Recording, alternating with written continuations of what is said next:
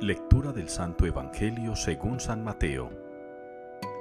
En aquel tiempo estaba Jesús hablando a la gente cuando su madre y sus hermanos se presentaron fuera, tratando de hablar con él. Uno se lo avisó. Oye, tu madre y tus hermanos están fuera y quieren hablar contigo. Pero él contestó al que le avisaba, ¿quién es mi madre y quiénes son mis hermanos?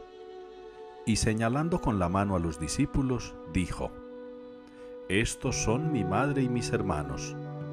El que cumple la voluntad de mi Padre del cielo, ese es mi hermano, y mi hermana, y mi madre. Palabra del Señor.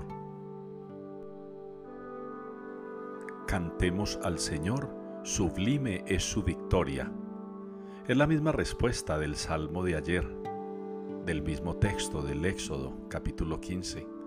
Cantemos al Señor, sublime es su victoria. Pero hoy podemos darle otra connotación a este salmo, cuando escuchamos a Jesús en el Evangelio, que se refiere como a su madre y a sus hermanos, a los discípulos, es decir, compara a los discípulos con su madre y sus hermanos y le quiere decir a la gente que su madre y sus hermanos son aquellos que cumplen la voluntad del Padre del cielo. Eso es lo que Jesús quiere decir hoy y nos quiere decir a nosotros. Nosotros también podemos ser su familia.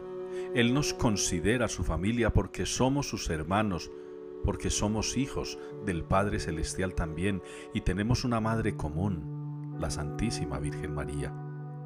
Si ustedes y yo hermanos en este día tomamos la firme decisión de hacer la voluntad del Señor, de cumplir con la voluntad del Señor, de hacer lo que el Padre del Cielo quiere, de la misma forma como lo hizo Jesús, de la misma forma como lo hizo su Madre, la Santísima Virgen María, Madre nuestra, como lo han hecho todos los santos y santas a través de la historia, tantos hombres y mujeres buenos que le han dado al mundo cosas maravillosas, haciendo la voluntad del Padre.